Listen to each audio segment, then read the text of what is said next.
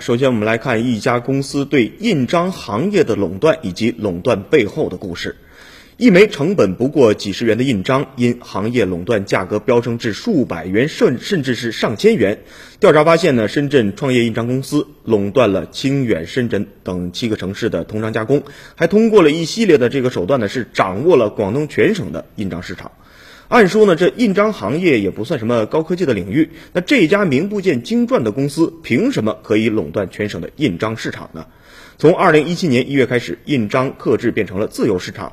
可这家公司一家门店称呢，该店印章植入的芯片与公安系统联网，其他店的印章不是公安系统认证的，不具有权威性。此外呢，还有公安机关指定的印章材料采购平台也掌握在这家公司的手里。这家公司如果不发货，也就是说他不给你原材料，其他的公司连一枚印章你都刻不出来。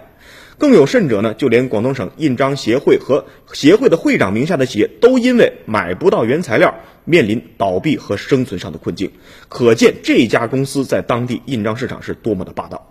显而易见，这家公司能够在省内一家独大，独家掌握全省印章行业的供货加备案两线的生命线，独揽变相审批大权，绝非运气好这么简单。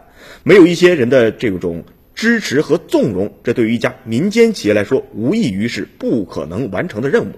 果不其然，就在前段时间，深圳市公安局治安巡警支队原支队长谢涵，因为涉嫌严重违纪违法被双开。主要问题之一就是纵容深圳市创业印章公司在印章行业形成了垄断，扰乱了行业管理秩序。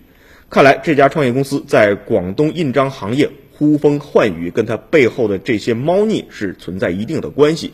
在这儿，这间这起案件呢，到底能查成什么程度，我们也是拭目以待。